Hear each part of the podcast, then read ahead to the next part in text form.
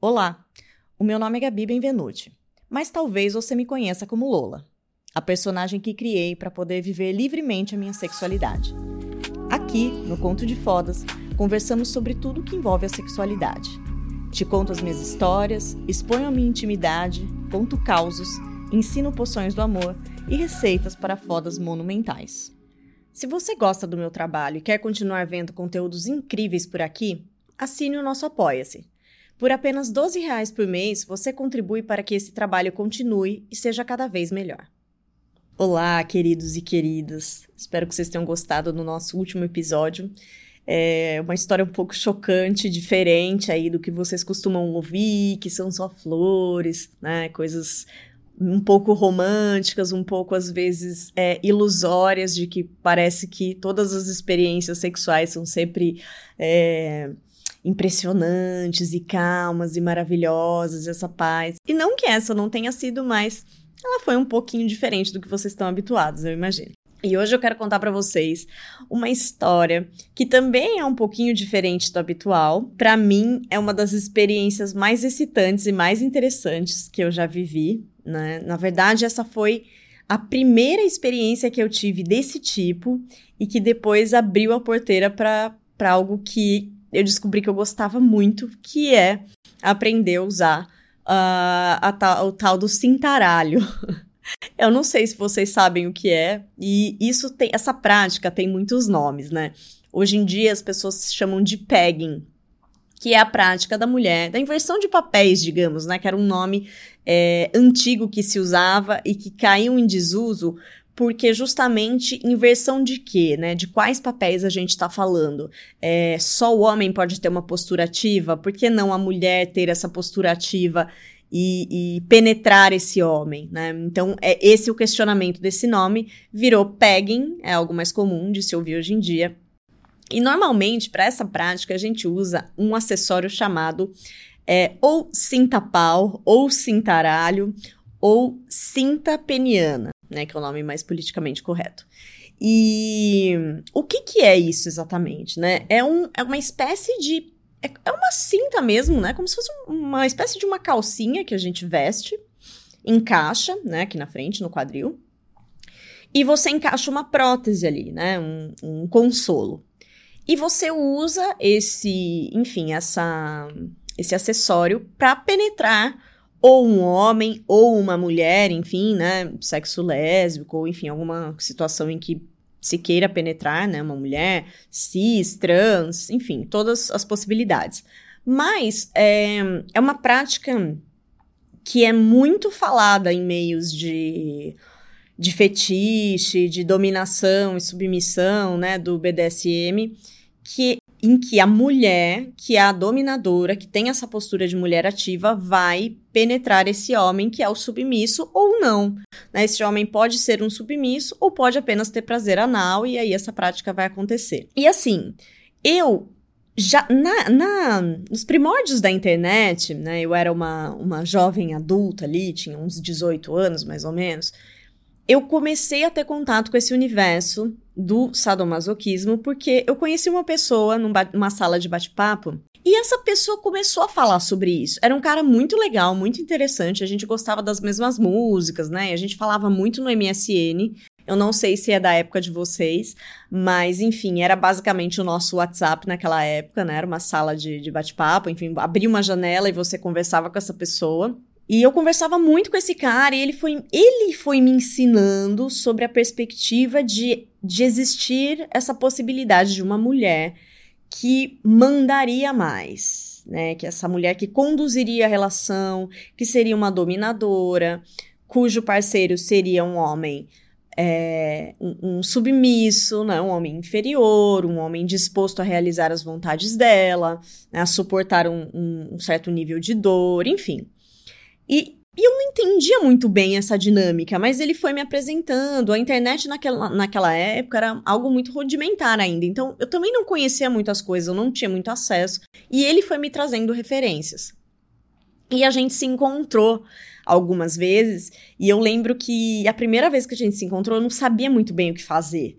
E eu via que ele estava extremamente passivo, esperando que eu tomasse à frente, mas veja, eu era muito jovem, eu não tinha experiência nenhuma, eu também não sabia bem o que fazer. E aí eu fui entendendo que ele tinha uma coisa com sapatos, né? Que ele gostava de, de receber chicotadas, que ele gostava desse papel de inversão, né? Na época que a gente chamava, mas enfim, de, de ser possuído pela mulher, enfim. Eu vou contar essa história em outro momento com essa pessoa. Mas por que eu tô dizendo isso? Porque aí plantou a sementinha de uma vontade de ser essa mulher dominante, né? E que enrabaria esses homens. Eu adoro esse termo, gente, enrabar, acho ótimo. pois bem, aí eu tive algumas experiências, né, de homens que, que gostavam de, de se vestir de mulher, que gostavam de usar calcinha, que gostavam de ter o, o, o rabo explorado, mas, mas até então eu ainda não tinha tido uma experiência de realmente pegging, né, de de penetrar algum homem. Isso enquanto eu ainda estava em São Carlos. Então, toda essa história aí do começo do BDSM começou ali com uns 18 anos, corta para São Carlos, quando eu decido criar Lola, né? Eu já tenho uns 19, 20 anos. E aí me liga um cara que e é muito legal essa história porque esse cliente ele ainda me acompanha nas redes, né? Eu sempre vejo ali ele comenta algumas coisas, a gente não tem um contato tão próximo, mas eu lembro que por muito tempo a gente manteve um uma, um certo contato porque eu sentia que ele ficava à vontade para me confidenciar os desejos dele, né? E ele era então um cara de São Carlos, né? Casado, com filhos um cara muito bonito, forte, alto, de olhos claros, né? Um cara esportista, assim, aquele. O estereótipo do, do macho alfa, do, do macho alfa, né? E ele me ligou e, enfim, disse que gostava de algumas coisas diferentes, perguntou se eu tinha acessórios, né? Quando a pessoa pergunta isso, geralmente quer dizer uh, se você tem a cintaralho e as próteses. Normalmente é isso. A não ser que, enfim, se for alguma coisa muito específica, ele pede. Mas geralmente é isso. Acessórios é a palavra-chave para isso. E eu disse que tinha, tal, levei. E eu vi que, nesse primeiro encontro, assim, eu vi que ele tava, assim, um pouco. Ele tava tenso, ele tava um pouco nervoso, né? Enfim, a gente se encontrou no motel, como era de praxe eu fazer. Ele tava bem nervoso. E conversando comigo e tal, perguntou se eu, se eu tinha, né, alguma experiência com, com ele, naquela época se usava mais o, o, termo inversão, né? Ele falou: Ah, você tem alguma experiência? Eu, claro, tenho muita experiência, super. Já fiz super e tal. E ele comentou, falou: Ah, eu não sei se você vai gostar, mas assim, eu gosto de, tipo, usar calcinha tal. E eu, eu, eu vim assim, tudo bem para você. E eu falei: Nossa, super. Achei super interessante aquilo, né? De verdade. E aí, a hora que ele, que ele tirou a roupa, ele tinha, ele tinha pego uma calcinha da mulher e eu achei aquilo tão excitante, porque era um corpo masculino forte, né? Aquele estereótipo do cara, né?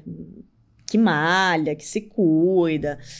E, e aquela delicadeza da peça íntima em oposição, né? Aquela aquele se deixar ver tão vulnerável, tão entregue àquele desejo, aquela intimidade me excitou muito. Eu achei aquilo fantástico, assim, achei é, ver aquele homem despido no sentido mais profundo, né, da alma, é, foi um negócio que me excitou muito, assim. E ele. Enfim, eu vi que ele tava gostando de ser olhado, assim. Então, é, eu, naquele momento, eu era protagonista. Apesar dele estar performando, né? Eu era protagonista, porque o fato de eu estar lá é que fazia ele sentir esse prazer. Ele tava ali se mostrando para mim. Enfim, a gente se pegou, né? A gente a gente transou, foi muito legal, assim, a gente teve uma conexão muito boa, a gente teve um sexo que a gente chama de baunilha, que é um sexo tradicional, né, com penetração, ele em mim, sexo oral, muito bom, a gente tava muito, rolou uma, uma conexão muito legal. E aí, eu não eu não sei precisar para vocês, tá? Como isso acontece, mas existe algum movimento ali que você percebe que tá na hora de você de você mandar na situação. Eu não sei se é o movimento dos corpos. É, eu, eu não, não sei te dizer, assim, mas é como se o cara se oferecesse para você e dissesse: agora é a hora, né?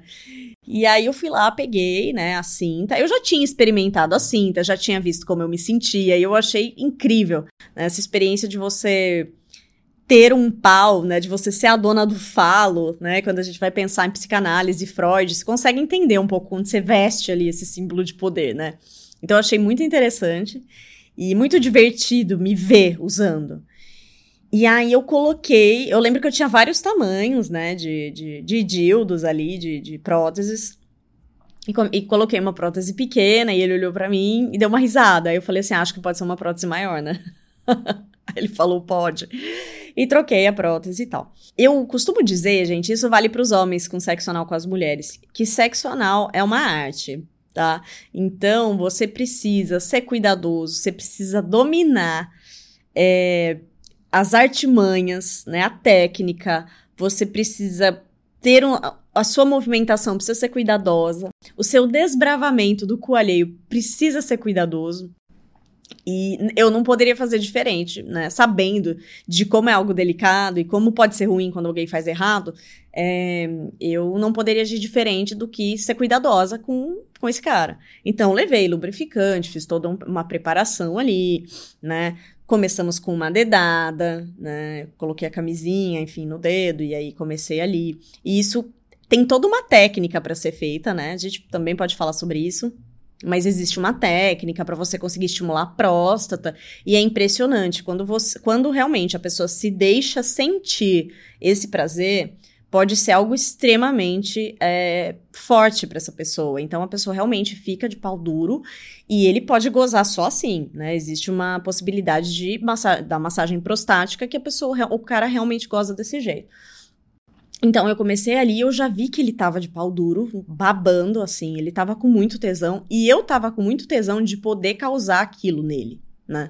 E eu gosto muito dessa provocação, então eu saía dali, fazia ele chupar o meu pau imaginário, e era muito legal a dedicação desse cara para me dar prazer. E como é, existem algumas cintas e algumas próteses que, que permitem, que tem ou uma outra prótese interna que também vai te penetrar ao mesmo tempo que você penetra esse cara, ou às vezes uma própria saliência ali que vai entrar em contato com seu próprio clitóris, né, no caso da mulher, e que vai dar prazer de volta para essa mulher. Então ela tá penetrando o cara, mas ela tá tendo o clitóris estimulado e vai sentir prazer.